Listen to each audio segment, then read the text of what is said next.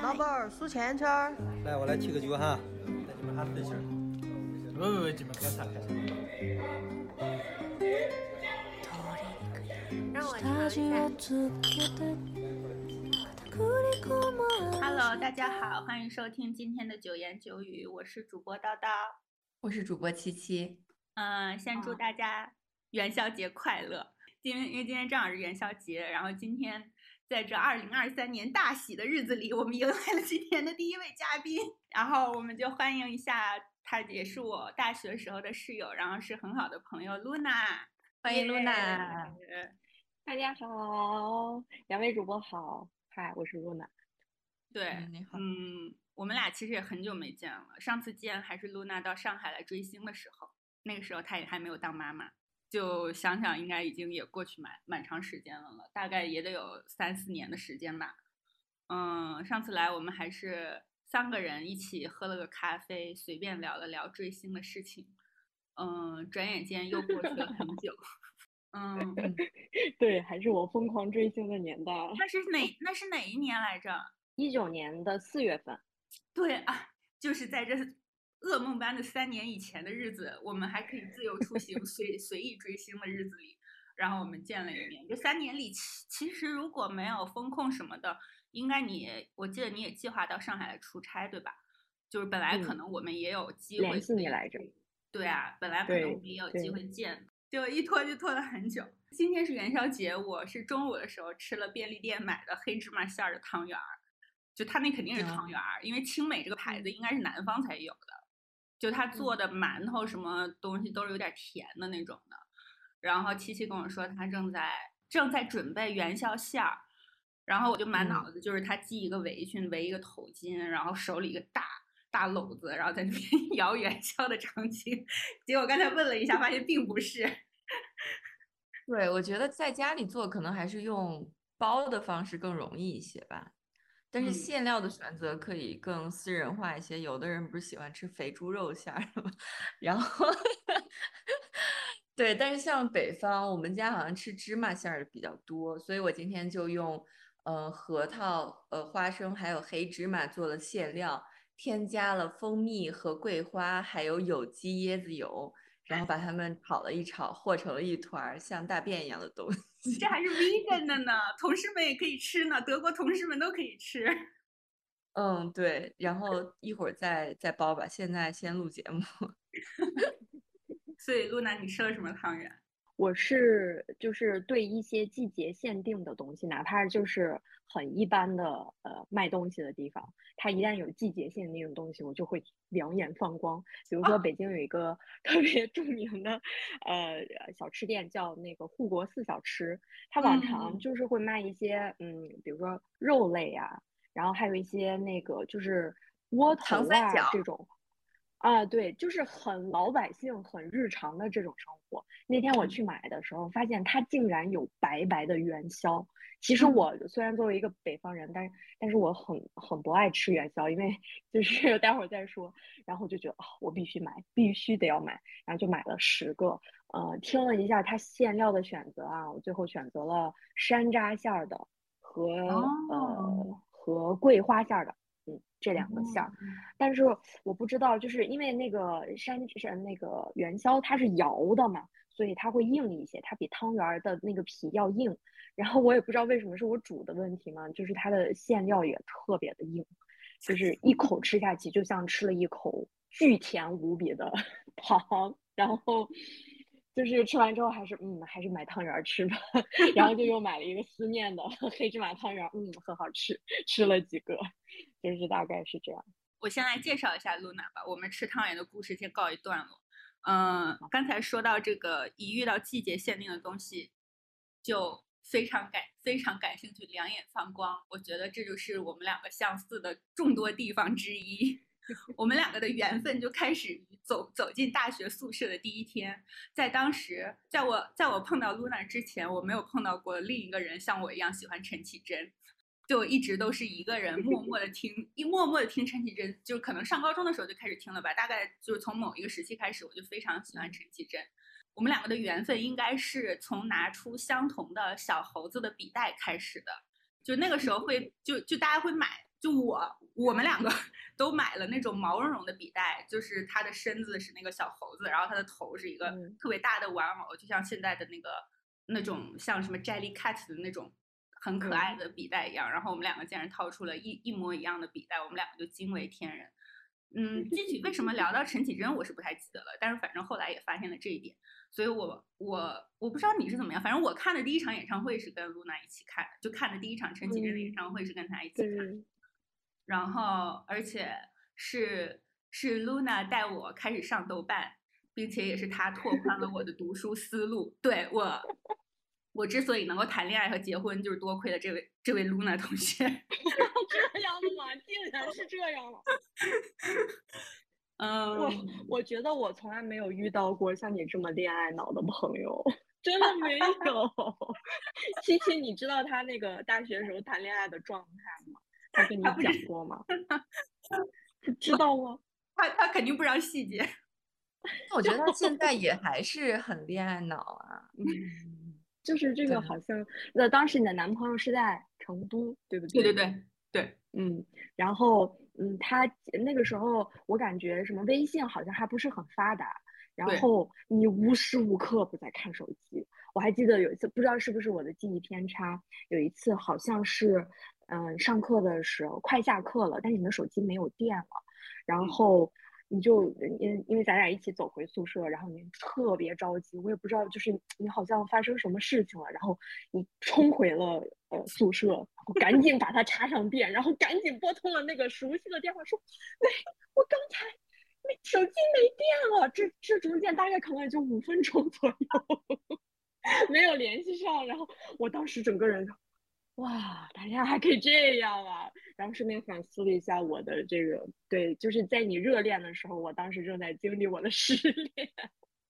就是在我热恋的，在我最开始热热恋的时候，你也在恋爱，对吧？就是按理说你应该嗯也是在处于比较热的恋的时期哦。我们两个还有很很神奇的一点，就是我们的生日也很相近，就是我们都是嗯摩羯座，嗯，而且嗯都是一月份就是前前十天出生的人，所以就是生日上也非常接近。可是可见性格还是有一定反差的。当我疯狂恋爱，茶不思饭不想，每天就抱着手机打电话，就是为了打长途，然后把饭钱都要省下的时候，然后 Luna 就非常冷静的和她仿佛异地的但同在上海上大学的男朋友在谈恋爱，哇，这段往事还是不要提了，我们下一个话题吧。好久远啊，真的。Anyway，嗯，我我是一直都很喜欢读书的，这这就是我是一直我是很喜欢所有和文字相关的东西。我记得我从小时候开始，可能没有什么书看，我就会看报纸，嗯，然后但我记印象特别深，就可能上大三的时候，在我还没有因为恋爱就是离宿舍出走，经常外宿不归的时候，我就从 Luna 那里拿了一本《万历十五年》来看。我现在我我后来也没有再重看过这本书，但我当时看的时候，应该我记得感觉就是很高深，嗯，就是我是想说，它也拓宽了，就你也拓宽了我的读书的范围吧，我感觉。就虽然在在在这之后的很长一段时间里，我以前在节目里也提过，我在很长一段时间内，我的阅读兴趣都是，呃，日本小说。就在很长一段时间内，我的阅读范围都是日本小说。不过最近两年感觉也拓宽了一些，一会儿我们可以再聊一下。所以今天请露娜来的另一个原因就是，我们虽然学了一个不算是和书籍特别相关的本科的专业吧，但是在经过又读硕士之后，露娜现在是一位图书编辑。你可以简单先介绍一下你的工作吧。嗯，我呢现在是在一家国有的出版社，但是我那个可能呃算是一个创新的模式吧。现在很多就是国有的出版社都从内部创新，其实就是孵化品牌。然后我们有一个小的呃社科图书的品牌，主要是做这个历史类的，然后还有一些就是更细化的，比如说科技史类的。嗯，还有一些非虚构类写作这样的书，其实就是大的社科的范围。我的日常工作呢，除了就是嗯，比较重要的就是可能观察市场，看看哪些呃选题比较适合我们，嗯，然后我们来就是通过这个跟国外联系来进进行引进，然后要么就是我们自己去寻找作者，去追踪一些选题，然后选题拿到手里边的时候，可能我就需要根据嗯现在大家喜欢什么样的装帧形式，或者是流行什么样的形式，来大致设想出我想做一本什么样的书。多大多小，然后用什么样的纸，然后用什么样的呃这个工艺，由我的排版还有我的设计师去实现我的这些想法。当然，就是呃我花时间最长的一部分工作就是对书稿的审读。然后目前来说，书稿审读是通过呃流程是三审三校：初审、复审、终审，一一教、二教、三校。呃，以保证它的这个整体的出版质量，呃，同时做着封面设计，到时呃最后的时候，然后我再根据设计师和我自己对这一类书的想法，然后去挑选它的具体的装帧方式，还有一些用纸之类的，嗯，最终然后就把所有的文件交给印厂，最终印厂来这个出版出就是我们手里边看到的书。呃，这一部分工作结束，当这个书差不多出来的时候，我可能需要去跟我的营销同事一起来制定它的营销方案。具体来说，就是通过各种各样的渠道找到呃对这本书感兴趣的读者，然后让他们来看到我们这本书，就是我们出版了一本这样的新书。嗯，大致是这样的一个流程。就是比我想象的其实覆盖的的工作内容要多哎。嗯，其实。呃，图书编辑就是传统的图书编辑，就好像那个呃，用互联网的话说就是产品经理，就是这个产品，我想让它用互联网的话说，我也不懂，但是七七会懂，大家可能明白。互联产品经理你不懂吗？你说你说，然后就是嗯，意思就是说这这个书大致是什么样子，可能有很多人来配合我，但最终他就是想想让它呈现什么样子，或者我想做什么样类型选题的书是由我来决定的。它是一个相当长的流程，像呃一般的话快一点，三到六个月，然后很大的项目的书就要花很长的时间，一年、两年、四年、五年这样去把它完成，大致是这样。不知道你们对这个流程当中哪些会比较感兴趣？听起来还是有点熟悉的。我现在满脑子都都是我看的那个，一个是就是漫讲漫画出版的日剧叫重版出来，嗯，然后还有那个就是石原石原里美的那个讲，就是她的那个校教月女孩。对对对，我觉得幸亏这这两部日剧还让我掌握了一点比较普遍的一些出版流程相关的知识吧，感觉，嗯。想知知道你们的那个书的目标客群一般都是什么样的？嗯，因为现在社科类的书，就是具体到我们这一类的书，嗯，可能总体来说，从年龄段来说，还是呃年轻人会多一些。就是我我说的年轻人，就是呃二十多岁一直到大概嗯。四十岁左右，因为嗯，可能因为现在市场上市面上流行一点的社科书，大部分就是我们看到的其实是引进类的书，呃，然后这是年龄上，另外呢，可能就是他得有一定的知识需求，像比较大众化的书，像一些呃励志类的或者是一些实用类的，像那个食谱类的这种，就是他可能没有。呃，范围的限制，但是社科类的书，因为它会具体到呃很细，它你必须是对这个社会有思考，然后有一定知识积累，或者是有一定求知欲的人才会去看。嗯，目前来说是这样，但是我必须承认的是，呃，这个呃整个图书行业在客户研究和客户的互动上，是跟比如说像互联网行业就是落后了很多时代。我们只能说是凭我们的感觉，大致是这样。而且从读者就是对产品进行设计，呃，从读者那里得到的反馈也是很慢，也是渠道比较局限的，就不会像互联网的产品，呃，会很快的满足大家的需求。所以就是，而而且我觉得就是在我从事这个行业之前，其实呃，出版嗯，图书编辑还是一个嗯文化行业的引领者，他更多的时候考虑的是，就是我要带领大家看到什么东西，而不是说满足，就是说。我可能研究读者嗯想要什么东西，呃，大部之前是那样的，但是现在也是在慢慢的变化。想到现在慢慢的想说到现在在慢慢变化，就感觉有点让人感慨吧。反正 反正，嗯，在我们这个因为，我们嗯这个呃出版社也是有很长时间的历史，嗯，大部分人还是感觉会，呃，就是以前的出版编辑，呃，还是很有社会地位的，嗯，但嗯是现在呃整体的环境，嗯，各种原因导致了吧，就是图书编辑，嗯，还是慢慢社会地位，我觉得还是不如之前的。嗯，对，想到豆瓣地位的陨落，感觉也能想象出来。就想到 “文艺青年”这个词的引号化，倒也不至于说污名化吧，就是它嗯被解读出各种意味来说，就可以想象到。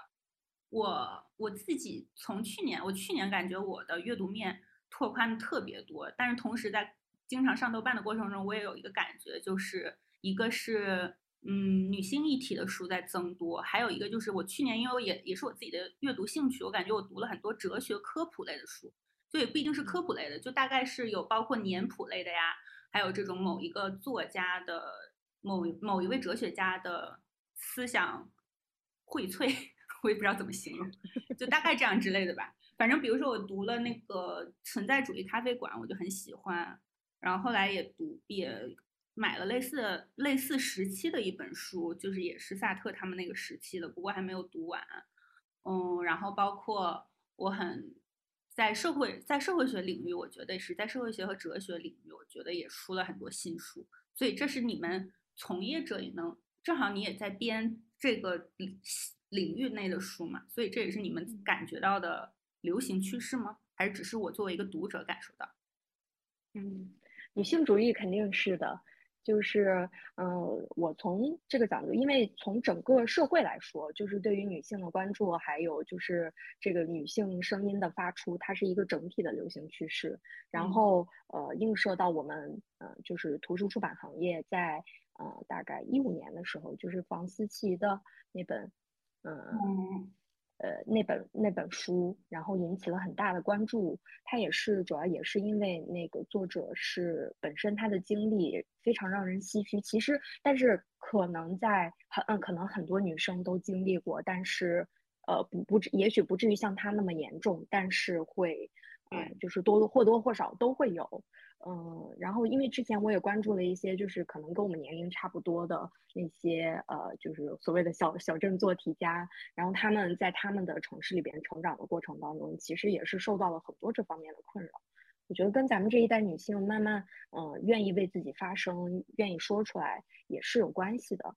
然后嗯去年嗯，二零二二年呢也被称为这个上野千鹤子出版大年。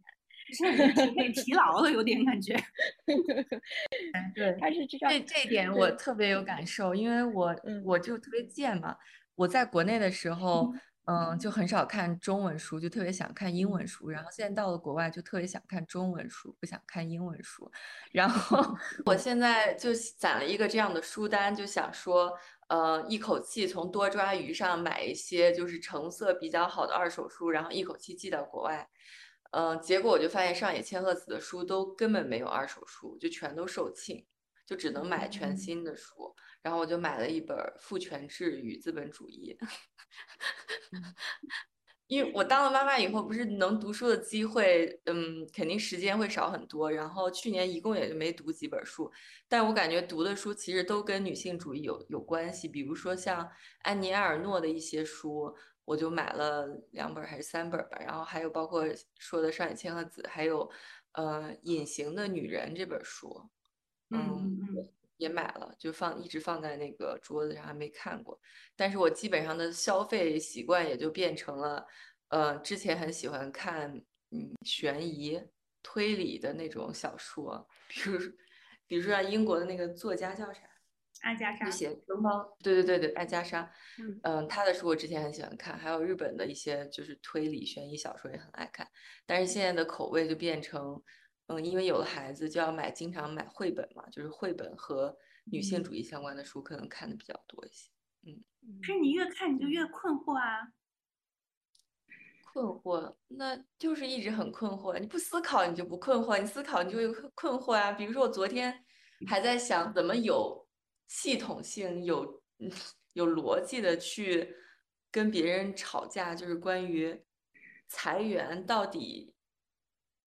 就是到底应不应该大规模的裁员这件事儿。我不知道该怎么系统性的去怼这个点，因为有的人觉得你一个企业想嗯良好的运转，就应该在经济形势不好的时候就大规模裁员。这个时候如果工会去干涉，就会让企业更加不健康，反而会造成更不好的结果。但是我又觉得，嗯，如果企业完全不能保证劳工的基本权利的话，那每一个员工生存在这个世界上就毫无安全感可说啊！但是我又不知道怎么系统性的表达这个观点，所以我就很困惑，不知道该看什么书。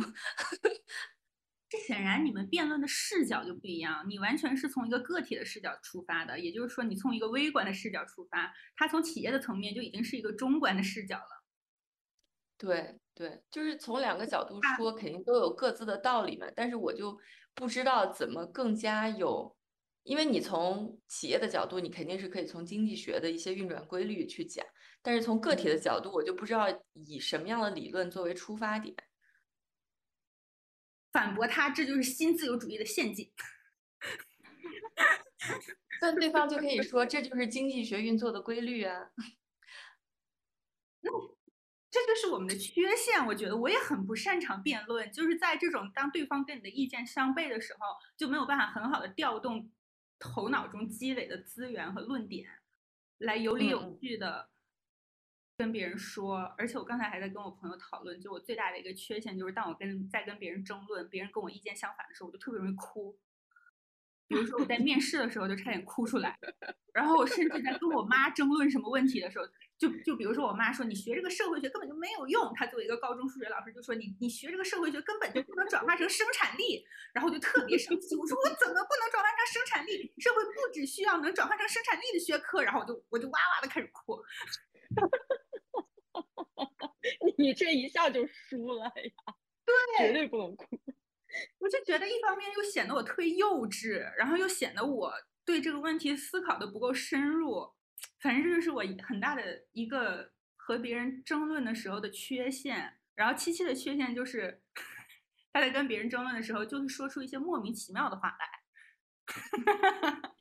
对，我就不知道该怎么特别有力的表达自己的观点。比如说之前还有一次。嗯，就虽然我们平时经常读跟女性主义相关的，不管是书还是呃文章，就看了很多，但是真的到用要用它来辩论的时候，就拿不出来，从脑子里面没有办法汇集成一个 很有力的观点。就之前我跟一个同事在就呃不是放学下班的路上散步，然后我就聊到这个职场女性和职场的问题，嗯，我就说觉得有时候特别不公平，因为。嗯，比如说啊，跟我一起加入公司的有一些男性同事，因为他们不需要生育，或者是嗯，他只需要很少量的参与到生育这件事里，所以到现在为止，他们的事业就是比我发展的要好很多。嗯，因为我休了很长时间的产假嘛，而且休完产假之后回来，你就不得不承认你在工作上就会被分掉很多的精力，你就没有办法像之前一样全身心的投入到工作中。嗯，这可能也就导致了你的事业没有办法像对方一样，就是快速上升吧。嗯，然后他就说：“可是你自己选择做了妈妈，你当然要为你自己这个你自己的这个选择付出代价呀。”就是一方面，他说：“那你如果知道这是一个肯定的后果，你可以选择不生孩子呀。你选择了生孩子，你当然就要承担它所带来的后果。”我又觉得他说也挺有道理，但是我又觉得这样不对。对呀，就因为生孩子原本应该是两个人的事情，我们已经多承担了，就是我们有孕育的那个过程，应该是两个人共同承担。但是现在的社会，反正最起码在国内，比如说产假只有女性才休，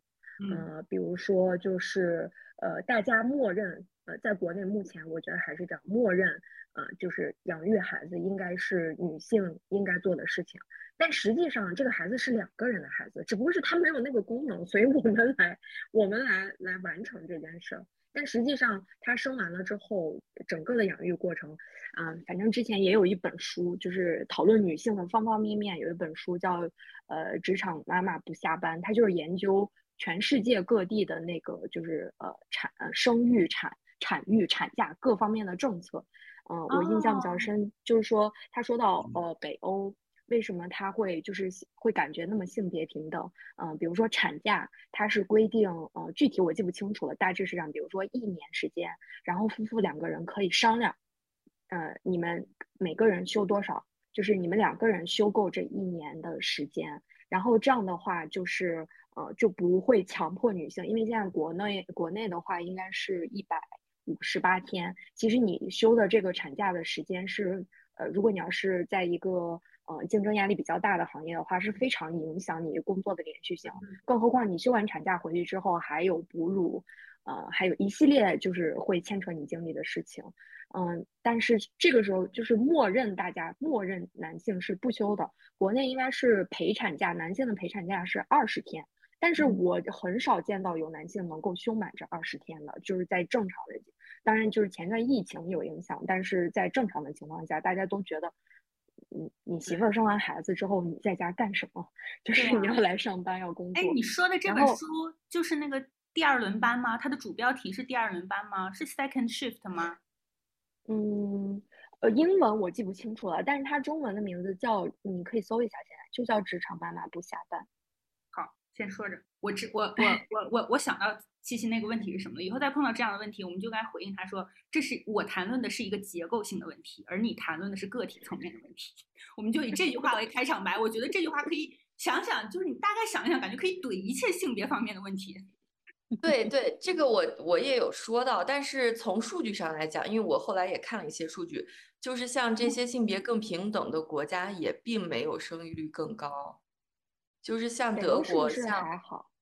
北欧生育率其实也没有很高，也没有说非常健康，反而在一些我们看来性别非常不平等的宗教信仰，哎，不能这样讲，在我们看来一些非常性别不平等的国家，国家对国家与地区，你就觉得女性的权益非常的弱，但是他们的生育率就非常的高，就女性反而更愿意生七八七八九个孩子。我觉得不是更愿意生，是他们没有选择，应该是这样吧。这是一个结构 然后，对对，但是我在欧洲这边看到的，就是这些所有所谓的这个嗯，已经搬来欧洲或者长期定居欧洲的信仰团体，也还是很愿意生很多个孩子。就是他们按道理应该在欧洲定居的话，嗯，受压迫的。嗯，环境就会少一些，情况会少一些，但他们还是会选择生很多孩子。我就到了德国以后，才第一次见到那种可以一次性推三个孩子的婴儿车，就很夸张。这个应该和他们的宗教信仰是有关系的。嗯，对。而且我觉得很难改变的是文化文化价值观和他的性别观念，就这些东西是你换了个环境，可能也不一定能改的。就好像，嗯，就好像你看我，我和七七都出都都在国外待过很长一段时间。其实我们的很多观念，我们自己通过反思以及反思自己的反思，我们都能够意识到还是非常传统的。就是哪怕你有一颗反叛的心，其实也不一定能够反叛你心里面建立起来的这一套传统观念的框架。对我就是一个实例。对，你还反抗了呢，我都没有反抗。我刚才查过了，刚才露娜说的那个职场妈妈不下班，就是我本来想提到的这本书，就是叫《The Second Shift》。它就是它，它本来英文的原版书就是一个很有名的美国的社会学家叫 Hochschild，就他也写过很多有关情感经济学和职场劳动相关的东西。然后他这本书的首版是一九八九年在美国出版的。然后是经过他，因为他做了一个那个叫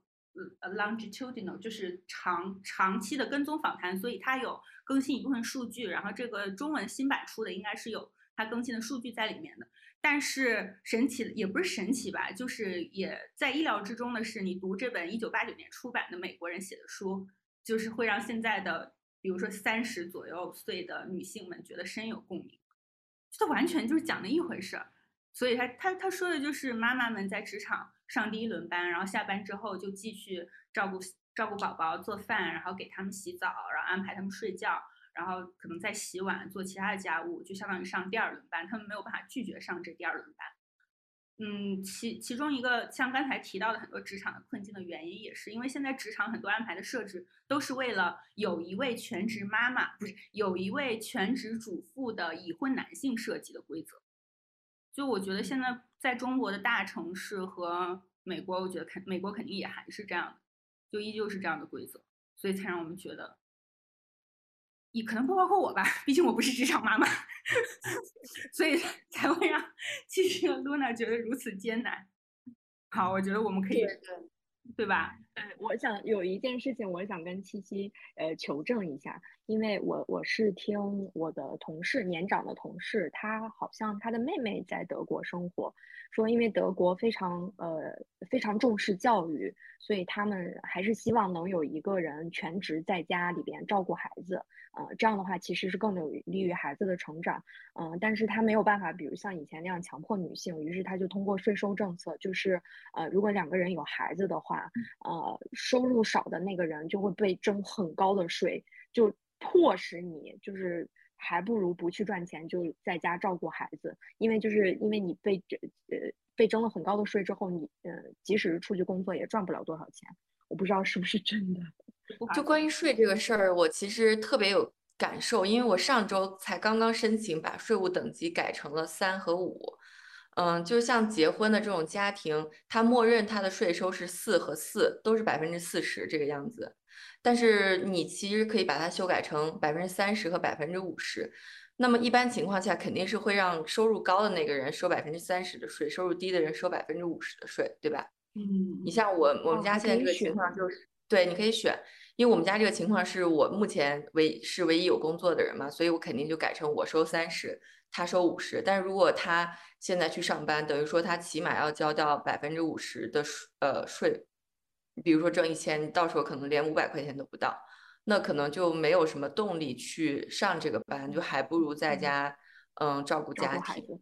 对对。但是我们属于比较特殊的情况，但大多数情况我理解应该是妈妈会做出这个选择吧。嗯。从目前的，就是社会的状态来说，确实是这样的。对对对，我包括昨天我去，嗯，就带我女儿去汉语学校，然后我去的那一家基本上都是台湾人，嗯。就是那有两家汉语学校，一家是大陆人开的，一家是台湾人开的。然后我们就去了台湾人那一家，因为我们认识的朋友是台湾人，所以我们就去了台湾人那一家。然后结果那个我的那个朋友向其他妈妈介绍我的时候，都会说他好厉害的，他是他们家的那个人，就是他提到一个人的 名字，对，可能是他们圈子里唯一的 一个就是养活全家的妈妈，他就说。他好厉害的，他跟那个谁谁谁是一样的哦。然后其他人就说：“哦，这么厉害。”然后他就再补充一句：“但她老公也还也还可以，她老公在呃大陆是有其他工作的，不是就完全不工作的哦。”我我自己感觉，虽然我并不直接认识台湾的朋友，但我觉得台湾的社会可能比大陆的更传统一些，就是一些呃价值观上，嗯。我也有这样的感受，嗯，会会。可能是这样，对对，就我现在到了德国以后，因为嗯，我们家一共只有就是夫妻两个人带孩子的原因，所以我就变成了家里的那个嗯劳动力，主要的劳动力。就这个情况，其实在任何国家都是比较少见吧。所以每次我跟别人介绍我们家的状况的时候，大家都还挺惊讶的，尤其是像。如果来自东亚文化圈的人吧，大家就可能觉得啊，那你好厉害哦，那你现在就是 pillar of the house，你就是家里的大柱子，就是这一点。这个形容我发现，在英语和日语和中文里都是一样的，就大概都把你形容成家里的柱子，顶梁柱。对对对对，就大概都是这种形容。然后在刚才提到的那本第二轮班里面，也有一个很有意思的观点，就是像在七七这种情况下。其实很容易产生家庭生活当中性别方面的矛盾，然后有一部分丈夫就会认为说，啊，我的妻子比我挣得多，我挖到宝了，他觉得这是就是他妻子挣了挣了很多钱，这是他妻子对自己的一种馈赠。然后还有一些丈夫就会觉得啊，我妻子挣这么多钱，我作为一个男子汉，我还能忍受这一点，我对他真是太好了，就会就有一部分男人会把自己对妻子的这种忍受加引号的，当做是自己对妻子的一种情感馈赠。所以，嗯，我觉得在我自己的研究经历中，也是有很多这样的模棱两可，或者是嗯，表面说一套，过一会儿他又会跟自己的前面讲的东西相矛盾的一些男性的发言。嗯，我这个其实还蛮有感触的吧，因为我，嗯，我的伴侣的朋友们有的时候就会拿他开玩笑嘛，比如说会说他你是不是肠胃不太好，就喜欢吃软的东西，然后哦，天呐，又或者说，哎呀，你好，运气好好呀，我老婆要是也这么会挣钱就好了，我也想在家天天待着什么都不干，但是其实他承担了家里的育儿的责任啊。然后接送孩子啊，其实这也是很大的一部分工作啊。但是可能大家就觉得这个工作天生是妈妈的，或者是爷爷奶奶的，不应该是爸爸的。爸爸就应该是那个 bread，就是 breadwinner。对对对，对对，不应该是那个在家里照顾家庭的人。所以这就关于这一点，我之前也跟叨叨抱怨过很长时间。因为刚出国那阵子，我感觉他还没有，呃，适应这个角色转换。然后那阵子就属属于我除了要工作以外。我还要有第二轮班嘛，就是除了呃上班以外，每天的做家务啊、买菜、做饭也都是我的工作。然后就关于这点，我就特别的不爽。我就觉得，如果我们俩的性别转换一下，如果是爸爸在工作，我在照顾家庭的话，那他肯定不需要干这些活的。就是好像家里的这些杂呃什么倒垃圾、买菜、做饭的事儿，天生就是跟我绑定了一样。这个花了。对，这个花了还蛮长时间才有了一些分工吧，但我感觉这个主要买菜做饭、倒垃圾还是在我身上。嗯，但其实一会儿请露娜讲一讲，我觉得你像七七的职场环境，已经你觉得算是友好的吗？对于妈妈来说，但我感觉以我听说的其他很多朋友的。经历来说，你的工作时间还算是在一定程度上有灵活性的。当然，就是像大学老师是有比较大的灵活性的，我觉得。而且相比于，比如说在休完产假之后回到工作岗位上，你的竞争力如何这一点上，我觉得在很大程度上，大学老师或者科研工作者也是有优势的。因为不代表比年轻的人就一定能取代你，这个是完全不一定的。就是它还是一个积累性很强的工种。会的，我觉得我能在现在这家公司做六七年，也是因为可能他对女性还是很友好的。嗯，你不用担心，你当然上你当然你的职业发展肯定是会因为你成为妈妈以后有一些受限，比如说你不能像以前出差那么多了，不能加班那么多了，你肯定这这方面就会有所限制。但是大体来说，你不会因为怀孕或者是生两三个孩子，你就会被公司裁员或者被。暗算这个是完全不会担心的，而且到了就是德国这边以后，就同一家公司嘛，你还是能感觉到中国和德国有很大差距的。就在这边，我感觉如果你有孩子或者怎么样，你就可以更灵活的调整自己的工作时间。比如说，你可以早上八点开始，然后五点结束，这样你就可以去接送孩子。嗯，你就不用跟所有人的工作时间一样。然后团队里的人也可以理解，比如说你有孩子或什么的。就不会给你安排更多的出差或者晚上的会，比如有的时候会有晚上的会，你有孩子就不会给你安排。嗯，我现在工作合作很多的一个女生是一个德国的单亲妈妈，她来项目的第一天就跟大家都说我是一个单亲妈妈，所以有的时候可能我需要照顾我的女儿，不能完成工作里的一些任务，希望你们可以理解。然后大家也都还挺理解她的。嗯，其实说实话。嗯，大部分的出版社就是做图书编辑是不需要打卡的，因为我大部分的工作时间是在看稿子，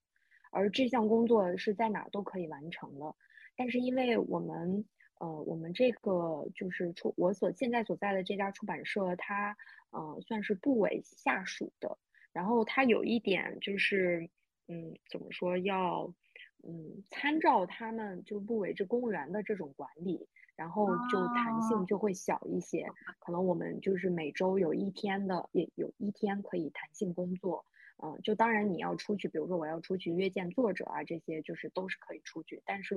嗯，基本上这个剩下的这四天，我还是要每天打卡的，大部分时间还都是需要在呃单位里面看稿子。然后刚才七七刚才说到的那个，就是关于呃，就是女女性生了孩子之后，反正我现在观察到的是，嗯呃，很多同事生完了孩子之后，是他自己就认为。我的重点就应该在孩子身上，所以他就不会在事业上有那么强劲的想法，还有长时间的加班。嗯，反正我目前我不知道这是不是巧合，就是呃，我们单位的中层中的女性，大约在四十多岁的四十岁左右的，啊，要么啊都是单身。哦，然后除了单身的女性以外，就是已婚的男性，可能这些男性有两个孩子或者更多，但是确实是这样，呃，然后大家就会默认你，就应该多照顾孩子，所以就会呃也会理解，但是可能不会说就是呃就是像刚才七七说的，就说我我能理解你耽误时间，你耽误时间的话，可能还是会，嗯。就比如说这个活我就不找你干了，呃，因为呃目前来说就是国内的劳动力还是比较充足的，就是想招聘上嗯差不多水平的人还是相对容易的，嗯，但是很多人他呃生完孩子之后就会选择我的重心都在家庭上面，然后我工作这边就是只要差不多，呃，我把我分内的工作做完了就可以了。这也太符合刻板印象了吧？中层都是男性和四十岁的单身女性。刻板印象是怎么来的？就是因为我可能是因为这是一个体制内的出版社，你就会发现你的刻板印象就是真实的世界。嗯嗯。尤其是当我从上外的这种环境，然后再到北京了之后，然后很多时候我就想，哇，原来真的是这样，真的是这样。就它完全就是一个主流的世界，代表的是最主流的价值观，就是最最不会出错的、最被社会文化所推崇的那种生活方式。对，是这样的。就是他们可能也就形成了一种自洽，就是我不愿意在事业上付出那么多，我生孩子，我照顾孩子就挺好，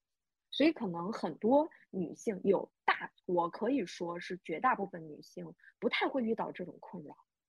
因为就是她们也不太会去，就是因为嗯，很多时候就是一个是她不觉得痛苦的时候，她就不会思考，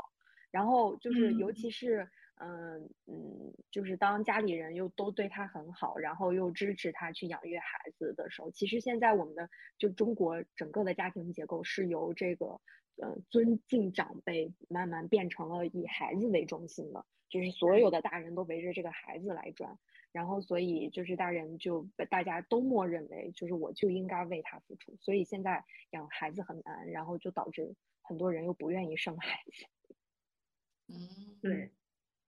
在在这一点上，我觉得自己还是一个挺不典型的妈妈的。就我的观念就是，我不想成为一个伟大的母亲，我就想做一个就是差不多就行的妈妈。所以，所以我不希望为了为他牺牲掉太多我的人生和我的选择。嗯，比如说我就会很任性的出差的时候把他也都带上，而不是说选择不出差。就是我，我女儿在两岁之前就因为我出差的原因跟了我去了六七个城市吧。就我每次出差就把带她吗？呃，我和阿姨就我们三个人住一个房间，然后白天我工作，阿姨带她在附近溜达，然后晚上我下班以后，嗯，就会陪她玩个一一个小时、两个小时这样子。对，嗯，包括我出国这个事儿也是完全我一个人做的决定，就是我很想出国。我当时就觉得，如果家里人反对我，就自己出国。你这样可能更好。对，那不是更爽吗？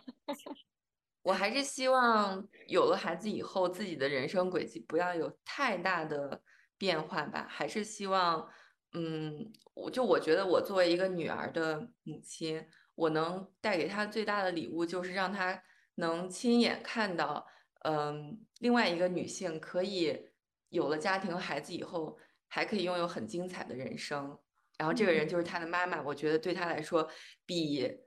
嗯，比别的更重要，比别的要重要的多得多。那有一个儿子和有一个女儿到底有什么不一样？这个问题好像我没有，我们两个没有办法直接解，因为我没有女儿，他没有儿子，所以你得找一个儿女双全的人 才能说。可能不一样，有一点就是我的方法就是通过教育我的儿子，让他认识到，呃，要尊重女性，男性和女性是平等的。就是可能我的 就是性别观念是这样带给他的，可能我我放弃，我已经放弃去改造我的长辈，甚至我的老公，但是我的儿子是一定要被教育好的，是一定要教育他有这样的观念的。在有一件事上，我觉得对男性特别的不公平，就是在穿衣自由这件事儿上。怎么突然转到穿衣自。由上？深有感触，就是对。对我我我儿子呃比你女儿大一点，他马上要三岁，然后他其实他这个时候他嗯，尤其是小男孩儿，我觉得他不是特别有性别的概念，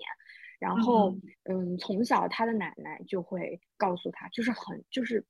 几个月的时候，就是你是男孩子，你不能哭，然后你是男孩子，你不能穿粉色的。就是非常直接的这样告诉他，然后，嗯，呃，然后我们孩子的爸爸虽然就是能够接受我的一些就是关于性别的这些想法，但是因为他也是受传统教育长大的，然后他就，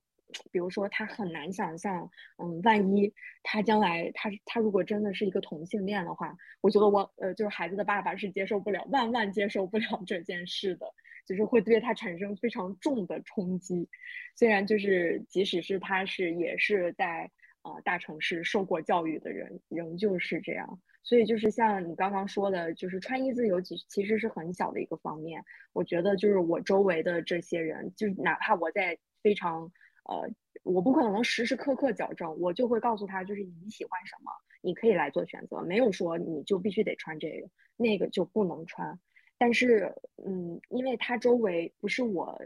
时时刻刻在照顾他，我很难就是一直纠正他。他因为他就生活在这样一个社会环境里面，嗯，有的时候也挺难的。的叨叨，你可能觉得忽然转到穿衣自由特别奇怪。我我就是想到一个点，因为我们最近跟这个台湾妈妈接触比较多，然后她的儿子就是一个嗯、呃喜欢穿粉色独角兽衣服的男生，然后 他就会允许他儿子穿粉色独角兽的衣服，然后平时也会穿很可爱的小熊猫的衣服，所以我就觉得他好厉害，就可以允许他的儿子穿自己喜欢的任何衣服。但我觉得在中国，在大陆，就如果一个儿子想要嗯穿，比如说很女孩气质的小裙子呀，或者是什么粉红色泡泡纱的衣服，可能父母还是会很 反对的吧。你你穿过粉红色泡泡纱的衣服吗？小女孩儿很很喜欢穿这些啊，就经常有小女孩儿穿成那个 Elsa，就《冰雪奇奇缘》里面的衣服上街啊。如果有个小男孩儿要穿成 Elsa，你觉得他的父母会同意吗？我觉得大多数父母不会同意吧。所以我就觉得，虽然这个社会对女性各种的不公平，但是在穿衣自由这件事儿上，我觉得对男性是更加不公平的。但是就是像我们三个人，就你们两个已经成为了妈妈，如果我也是妈妈，如果我们三个都是有儿子的话，当然露娜不是如果你 你你是一个事实，就我们是会同意儿子想穿什么就穿什么，你想穿粉红色的泡泡纱，我觉得完全 OK，我心里也不会有任何的问题。但这但是爸爸不同意，就是一个很重要的问题所在，就是这个在我觉得很多国家应该都是这样的，在美国，在二十年前的、三十年前的美国和现在的中国都都是一样的，就是因为女女性观念的改变远远领先于男性，这就是很多矛盾的所在啊。嗯嗯嗯，对，就在我们公司前阵子年会上，不是也看到了很多女装大佬嘛？就是 男生会穿那个粉色亮片儿的裙子和高跟鞋参加年会，然后同事也都就是都很自在，没有人觉得很尴尬什么的。嗯，但是我就觉得我们公司还是属于一个一个泡沫，一个泡泡，大家都活在一个象牙塔里。但如果你走到外面的世界，其实德国社会还是一个很保守、很传统的社会的。你在大街上这样穿，肯定还是会被侧目或者被别人嘟嘟的。我 我虽然。我虽然嗯，就是能够就是理解这样的观念，然后呃，而且就是会要求自己去实施，但是就是我不知道你们关注过呃姜思达没有？嗯嗯嗯，就是他现在，嗯，我之前段时间是在小红书上看到的，然后他可能就，嗯、把那个腹肌练得特别的漂亮，然后嗯穿一个露脐装，然后就完全是女性的打扮，但是他应该就是还是男性的这个身体，就是没有变性，就是这样。嗯呃，说实话，就是呃，我只能说是尊重他们的自由，但是你要说我看上去就觉得她特别美，然后就觉得这样特别很好，可能就是这是传统教育这么长时间以来传统教育加给我的，我很难去真的觉得特别的好，只是觉得他嗯很勇敢，是这样。嗯，我觉得如果大家都能这么想的话，就已经足够了。我们就变成，我们就会变成一个和平友爱的社会，就一切都很和谐。如果大家都能尊，都能做到起码尊重其他人的选择的话，我就不用花那么长时间跟我婆婆辩论，说我真的吃饱了，我不想再吃一碗饭或者一个大馒头了。现在社会的很大问题是，大家没有办法接接受跟自己不同的人和观点吧？就像那个 vegan，vegan 就没有办法接受别人吃肉啊。我觉得你想吃素，你想吃什么都可以，你就说我决定我此生以后只吃白颜色的东西，无所谓，就是 suit yourself。但是你不能强迫别人跟你一样啊。就是现在的问题主要是大家都想强迫别人跟我们一样吧，就是这一点在妈妈圈儿。真的是很很严重，我觉得妈妈圈儿真的很难混。比如说你是一个特立独行的妈妈，或者是你就喜欢穿暴露的衣服的妈妈，我跟你讲，你就不可能交到什么妈妈朋友。你也不想交妈妈朋友啊？很难交到妈妈朋友，真的，你化浓妆就很难交到妈妈朋友。嗯。呃，就这就是之前我听说有人讨论的，就是呃价值观呃多元化，是你要求别人也都多元化，还是你也可以接受它就不多元，它就非常单一？嗯，我我我和他提出了这个问题之后，我也思考了一下，就是我多元化，我也是希望大家，我我对价别人的价值判断也是希望大家都能多元化。如果要是一个价值非常单一、甚至非常保守、非常落后的人，嗯，就是作为一个多元化的我，可能也不能接受，这是一个伪命题。就是所以说，你多元化的话，你也应该接受人家，我就是保守，是这样吗？嗯，对，我可以，但是问题是我可以接受对方是保守的。但是不能接受的是，他要用他他他认为别人也应该跟他一样保守，那个保守的人认为多元的我应该跟他一样保守，这就是我们的冲突。因为我们是多元的，所以我们认可别人，不管你是保守的、多元的、二元的、三元的、七八元的，我认为都可以，你想要什么都可以，这是这是你的自由。但是问题是，一元的人就想把我，就就想把其他人变成跟他一样，二元的人可能稍微好一些。你在笑什么？你的你的你刚说那一段，你刚才讲那一段话，好像十元店的那种宣传广告，一元、两元、三元。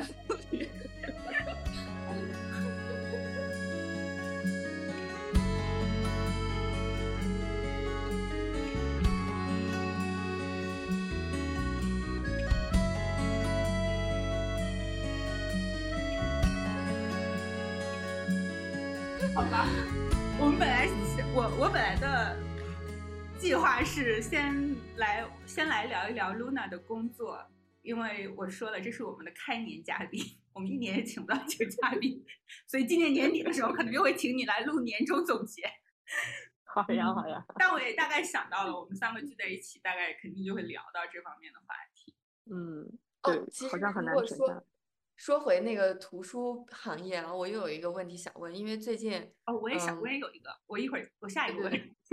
因为我们之前就我跟叨叨之前还有录一期节目，就是关于 Chat GPT，我不知道你有没有听说过这个人工智能，然后它就是很擅长处理文字类的东西，然后现在嗯我就看到很多大企业都在嗯裁员，就是尤其是文字处理类的呃企业或者行业，就会大量的裁嗯员，然后反而让人嗯工智能去完成这些基础类的文章的撰写，尤其是像新闻这种纯描述性的文字，很多都是由人工智能去完成的。所以你嗯觉得在嗯未来的这种出版行业和图书行业，哪些类型的工作是不可替代的？嗯，其实我虽然从事出，我进入出版行业，当然有很多阴差阳错，但我其实一直觉得，呃，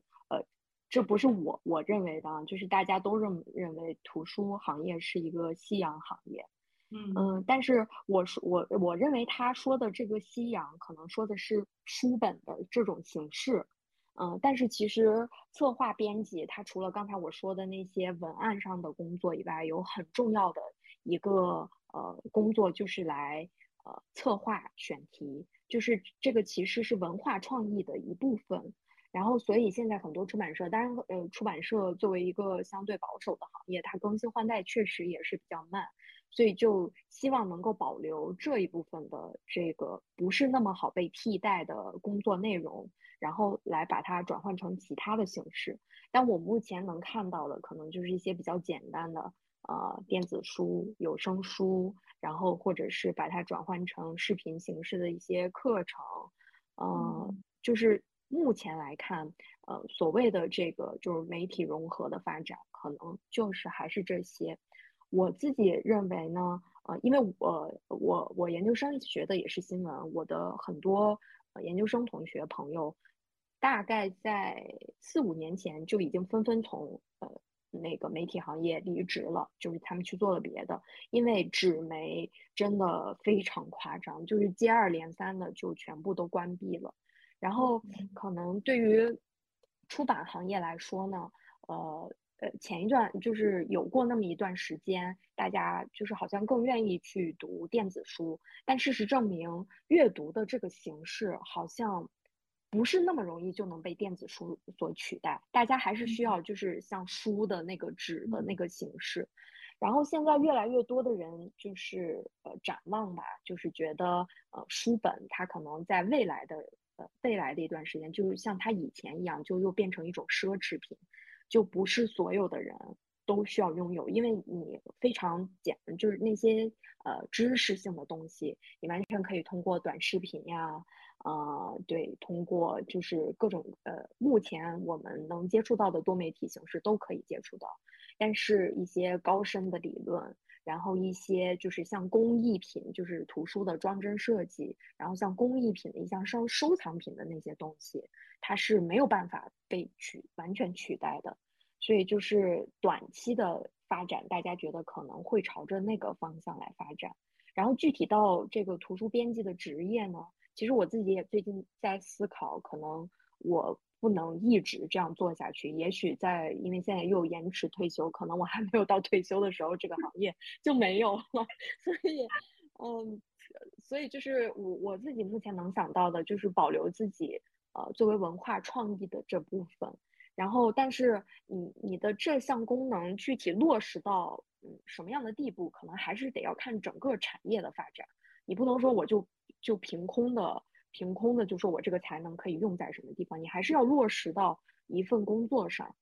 可能有一些嗯图书编辑，但是我认识的呃这又是一个小题外话，我认识的真的很热爱图书的图书编辑，他们就甘于默默的在这个。呃，收入水平不是很高的行业继续做下去，真的就是出于热爱。嗯，至于其他方面的转型，我觉得就还是我刚刚的那个思路，就是这种呃文化创意选呃呃内容策划，呃，它能运用到哪些行业里边？嗯，目前来看是这样的。对，我记得你刚找这份工作的时候。以及比如说你你工作了，就 Luna 在这个出版社工作两三年之后，我的印象中一直他都跟我说的是他不会在这个地方干很久的，这只是 他为了生存需要，因为众所周知，在北京生存下来就很难嘛，就是他需要这样一份工作。然后我没想到这么多年了，你还在这个单位。中间呢，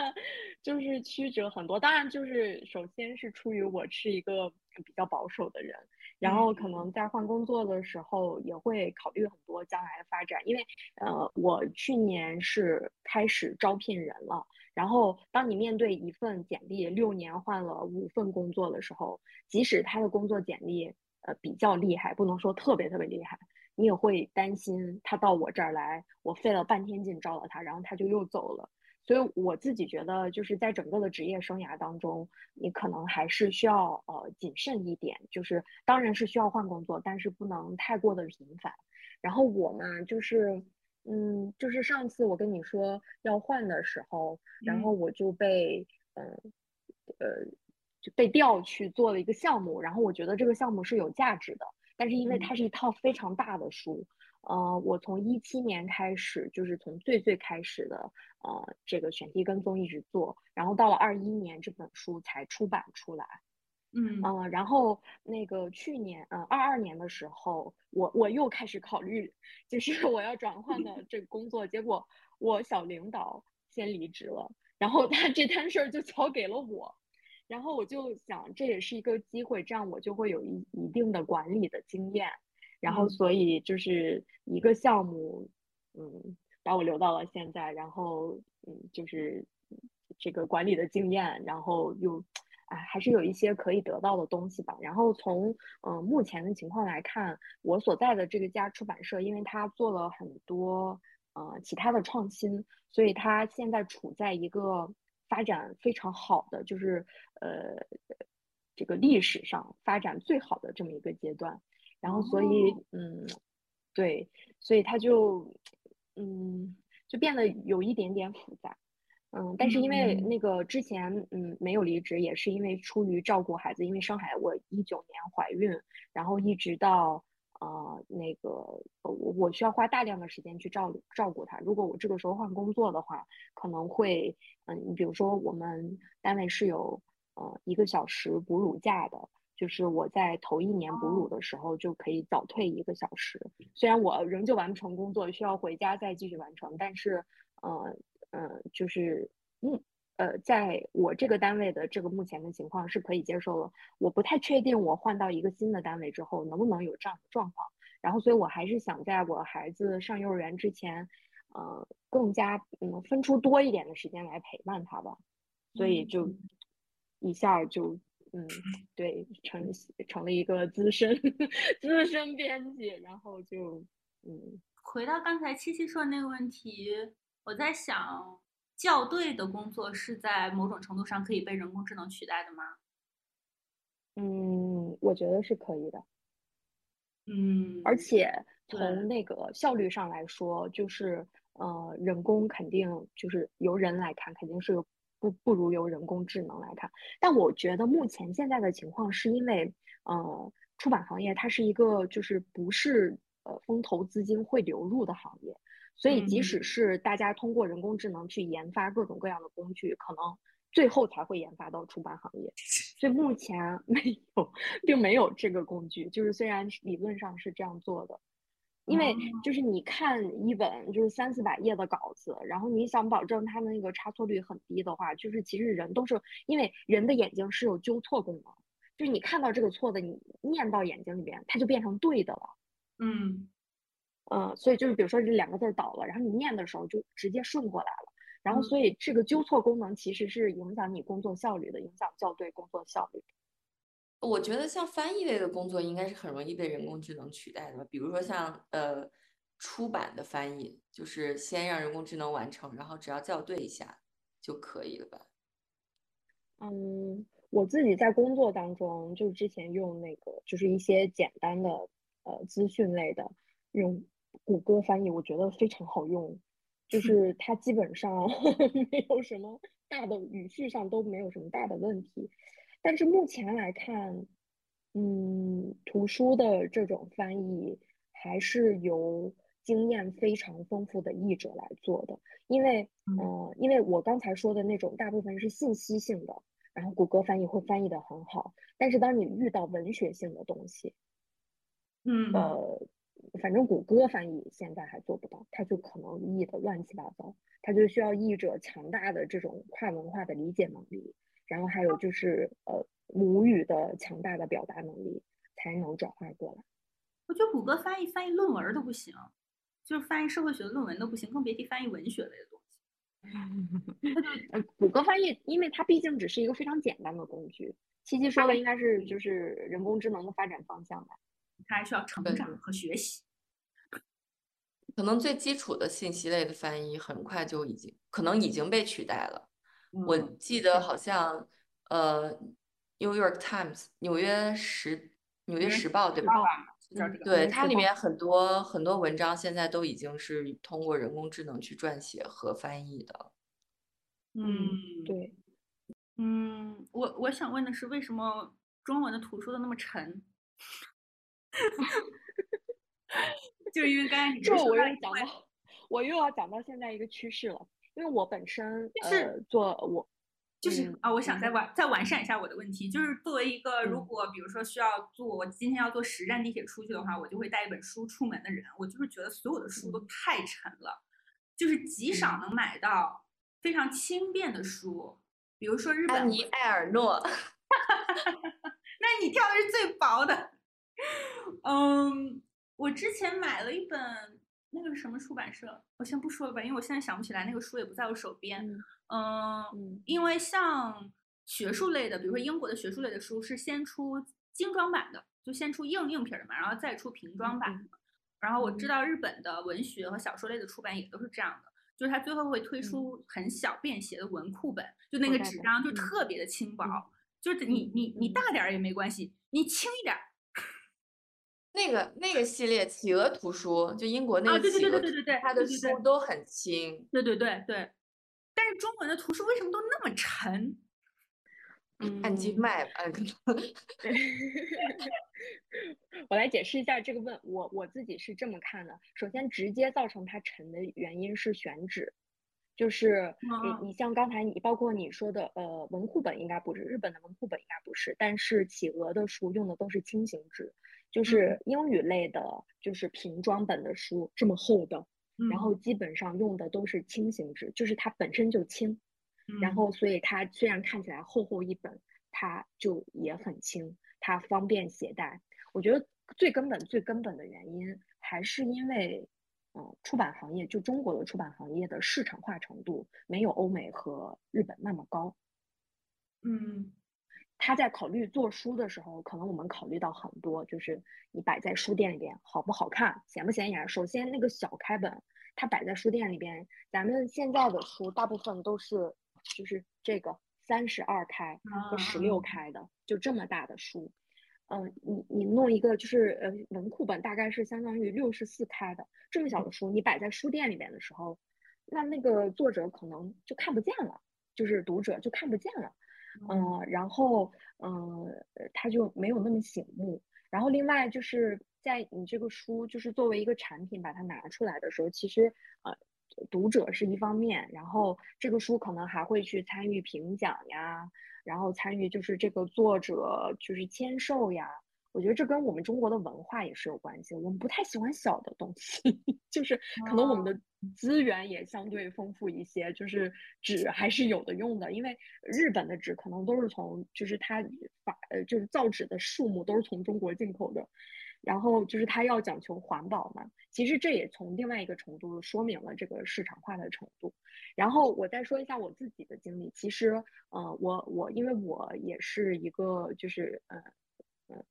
各类的书都喜欢看的，在我看到了许卓云的那本《万古江湖》，是理想国这个品牌出，大致这么厚，这么厚的一本精装的书，啊，超级轻，而且它体验非常好，就是当你平摊开的时候，嗯，它就不会翘，就是。会平摊开，非常偶尔看到这本书，看到这样的书就会特别感动。如果你买，我我之前在节目中一直给大家安利，我说我我非常喜欢看那个沈从文的前半生和后半生，就是那两本书，就看得我每次拿的手都已经酸了，对，阅读体验特别不好。对，然后就是从那本书开始，我非常喜欢他用的那个纸。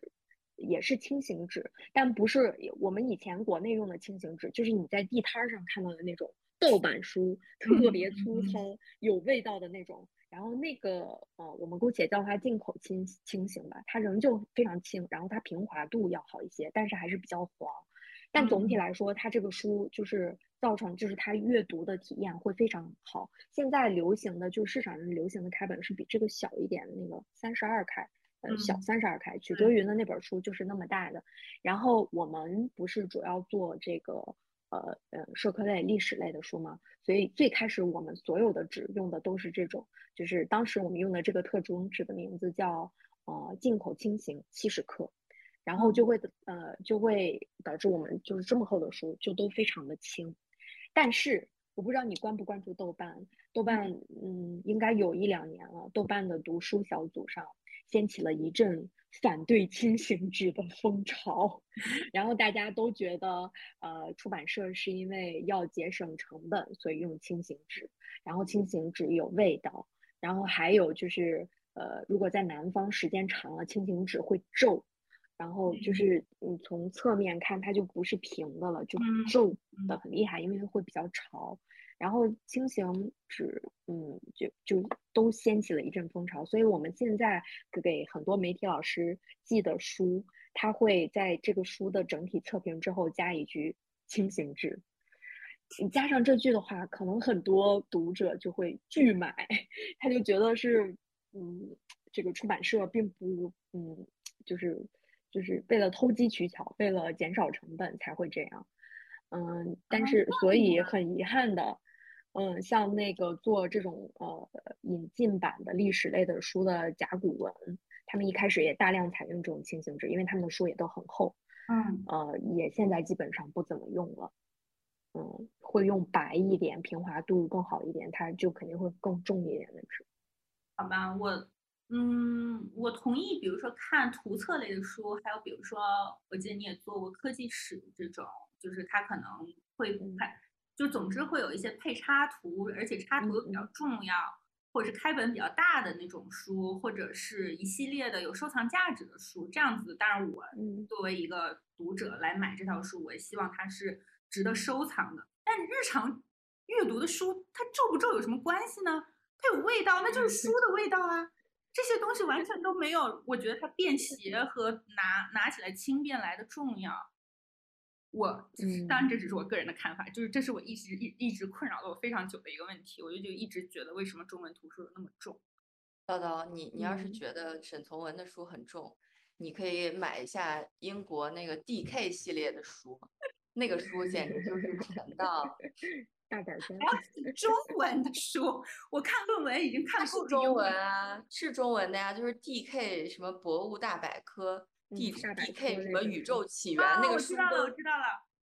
都是一本，真的是像我觉得都可以作为武器了。我知道它有各种什么啤酒圣经，对吧？什么佳酿啤酒，对对，他的书都很厚很重，而且开本也很大。就放在图书馆里面，因为它上面的封面有很多的小元素嘛，我感觉在书店就很容易被看到。这种我也能理解，它是类似于像百科全书一样的东西的话，anyway，这也不是我们作为一个读者和一位编辑可以改变的事实，我们只是讨论一下。我刚才还想到另一个问题，就是因为你本来在读书，在还是一个学生的时候，你 Luna 也是一个很喜欢读书的人。所以你觉得从事这个行业，相当于从某种程度上，你也是把你的爱好变成了你的职业。嗯，所以他对你的，嗯，就是在日常生活中的爱好有影响吗？就对于读书这个爱好？影响太大，我 我我在就是因为我在出版社前几年不是完全做呃就图书编辑，有其他的岗位。然后我那个时候，因为也是还没有孩子，呃，我一年在豆瓣上大概标的阅读量是四十本左右。嗯，就是最多的时候，这样就大概一周多、两周多，我就会看一本新的书。就是现在市面上就我比较感兴趣的书，应该都能看到。然后，当我当了图书编辑，且那一年我就怀孕生孩子了之后，我的 其他图书的阅读量几乎降到了零，因为我上班的时间就是在看书，然后下班的时间在养孩子的时候可能看一些小朋友的书，就是我我我自己感兴趣的书，我都会把它买回来，但是真的很难抽出时间和就是因为你上班也在做这件事儿，下班还去做这这件事儿，就是。需要非常强大的那种 自制力、自控力。呃，很多时候我下班，因为本来就是就像我你刚才说那本书，下班上第二轮班，上完第二轮班的时候，你可能自己剩下的时间也就睡觉之前那半个小时到一个小时，我就想躺在床上刷一会儿短视频，完全可以理解。嗯，所以就嗯还挺影响的。我买了很多这几年，因为呃就是做这方面的，买了很多书。我觉得我最最近最认认真真的看了的一本且深受感动的书，我觉得你们可能也都知道，叫《秋园》。没看过。如如果你们没看过的话，推荐给你们，真的非常感人。它而且它就是非常符合你的要求，它这么小就很小，而且是轻型纸，超轻，很快就能看完。好，我知叨叨，我知道你适合看什么书了，就是那种以前小的时候看那种连环画，小只有一个烟盒那么大，特别轻。好吧，我其实本来还想问你有什么露娜有什么很遗憾没做成的选题吗？因为显然你策划很多选题，以前偶尔我们也聊过一些。嗯嗯。没有做成的选题，可能就，嗯，就是它是，嗯，怎么说，就是不太符合出版社出版方向的，嗯，然后但是是我自己私心想做的，然后这个时候就会比较难，尤其是当你想要呃培养一些年轻的作者的时候，所以你在过选题的时候，它就不太具有说服力，就是他，嗯，这个作者不是很有影响力。然后你这个选题可能也不是这个出这家出版社的呃，就是比较强有力的方向，嗯，然后就会失去掉一些选题。但是我比较庆幸的是，因为就是出版社希望孵化我们这个品牌，所以就是我很多想法还都是落实了的，就是没有那种非常强烈的就啊这个东西我做不了，嗯，但是我现在嗯嗯，我现在就是很希望，因为我做的还都是成人的书。就是给成年人看的，嗯，我还是很感兴趣去给，呃，也由于生了孩子之后，很感兴趣想要给小朋友做一些书，或者是给家长做一些教育小朋友的书，因为自己这方面看的也比较多，然后也比较了解，呃，我自己深感，国内现在的不是那些引进的绘本啊，就是国内的原创书的装帧。简直可以用可怕来形容。我不知道你们呃之前关注过那个人教社教材的那个插画出问题，嗯，然后就是嗯那个当然是非常极端了，它会有一些呃就是呃这个嗯政治上的问题，或者是就是对孩子进行非常糟糕的性教育这方面的问题。我只是单纯的说，我给我们家孩子买的那些。呃，这个就是比如说，呃，成语故事的那种小画册呀，嗯，你就感觉真的是会稍微会画两笔画的人都被拽来画画册了，真的是丑到爆。所以这个它虽然内容上，呃，没有什么太大的问题，但是我自己觉得这对孩子的审美教育非常非常的不利。我因为我自己也是深，我我自己感觉我从小没有受过审美教育，所以我不知道什么样的东西是好看的。所以你会看到很多国内的很多东西，就是怎么会这么丑？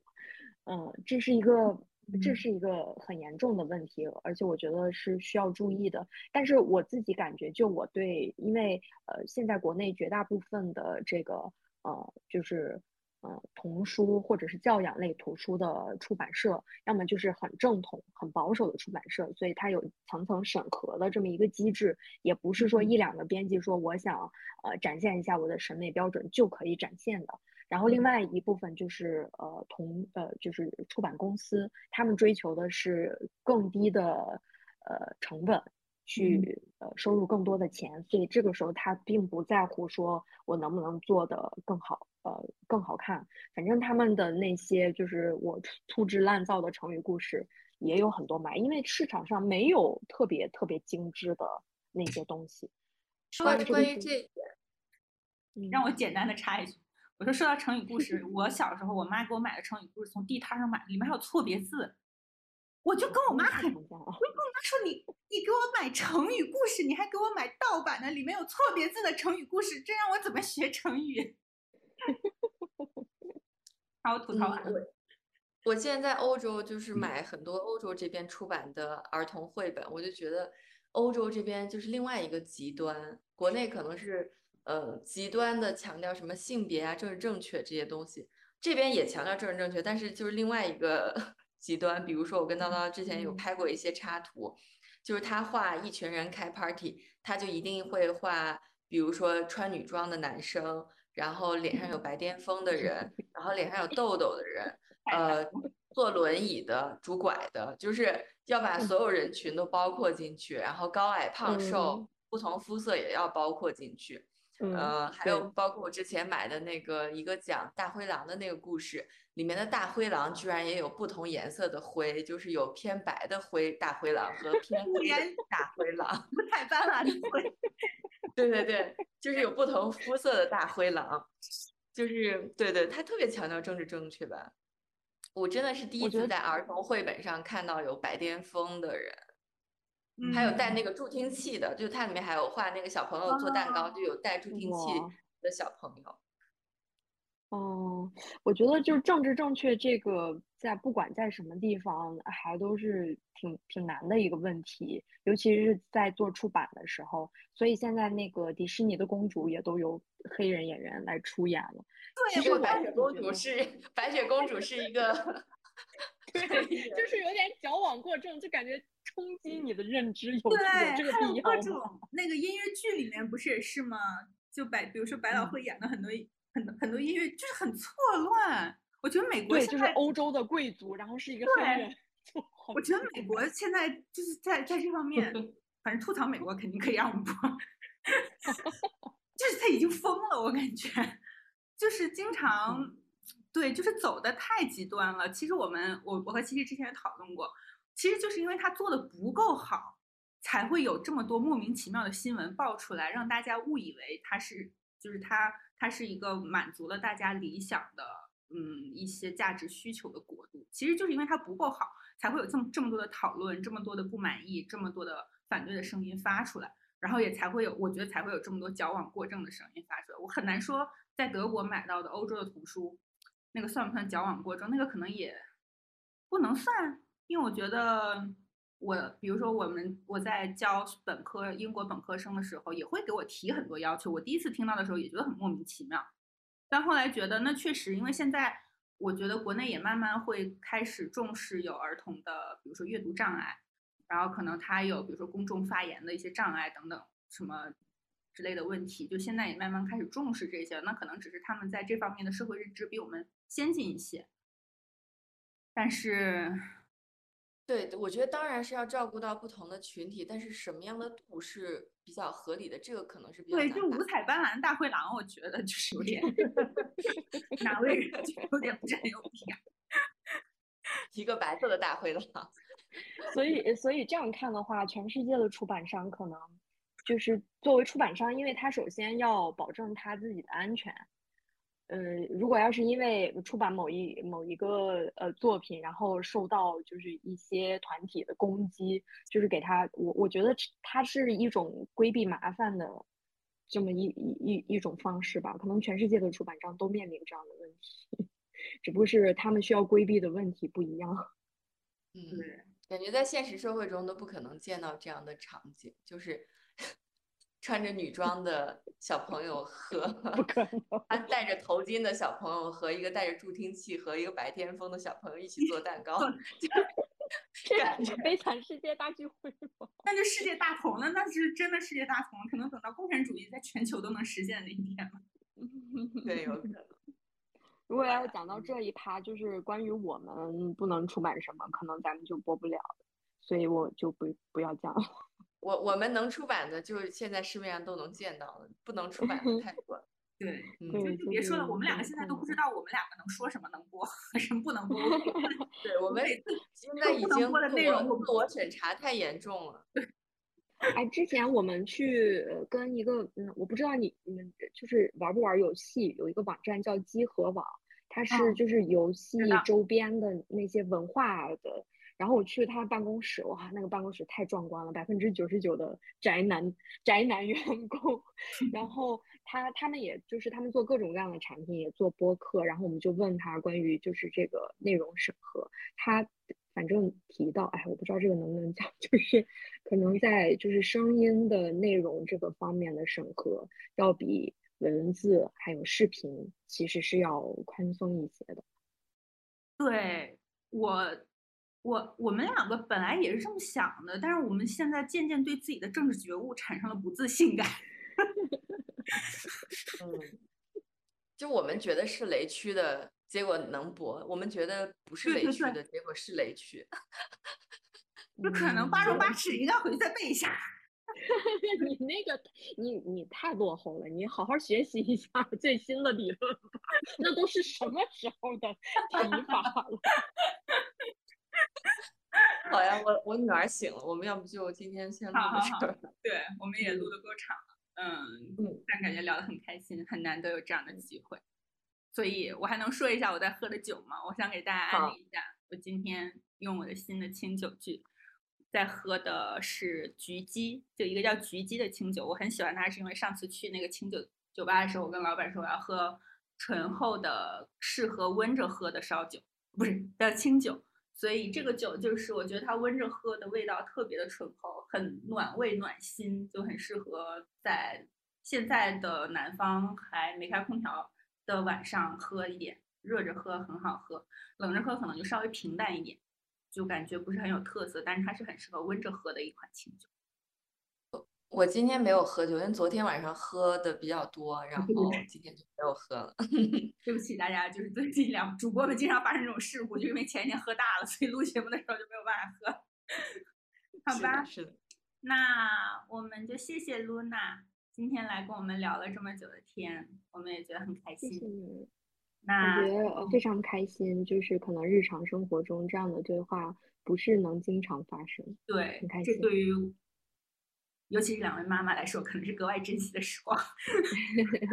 所以谢谢大家收听，也谢谢大家，希望大家喜欢这期节目。那我们就下次再见啦，元宵节快乐，拜拜。拜拜乐，拜拜。期间我还听到来访者口们犹豫着开还是不开。后来我一独自深入他的果园，我遇见那些旧艺术园的身影，他们跳跃在树上，流动在水中，看见佛罗斯特嚼着一根红草。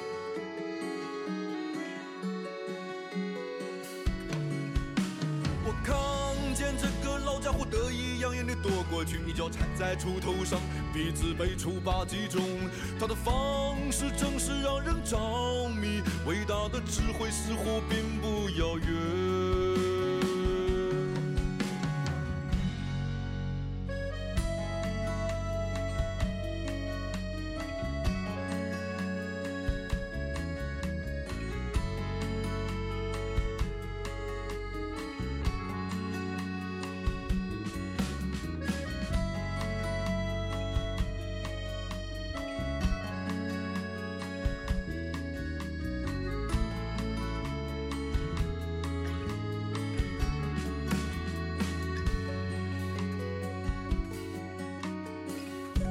大街只有一墙之隔的住宿，读他的诗是件不容易的事情。期限我还听到来访者叩门犹豫着开还是不开。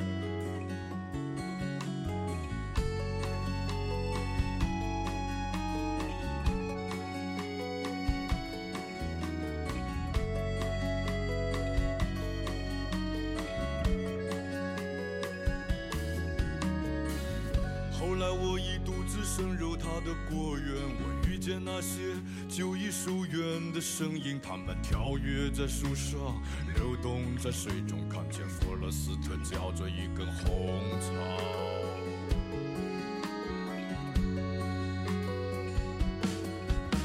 我感觉这个老家伙得意洋洋地躲过去，一脚踩在锄头上，鼻子被锄把击中。他的方式真是令人着迷，伟大的智慧似乎并不遥远。